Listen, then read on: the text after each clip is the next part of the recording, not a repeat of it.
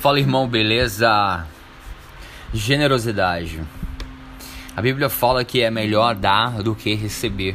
Atos 20, 35.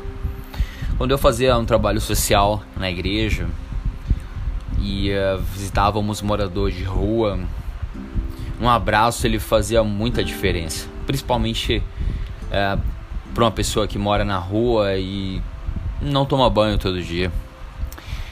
Quando você libera um perdão para uma pessoa, isso é generosidade. A árvore, ela dá o seu fruto, ela dá a sua sombra e ela dá o seu descanso. E Deus ama quem dá com alegria. Então dê o seu tempo, a sua comida, o seu sorriso, o seu dinheiro, a sua verdade.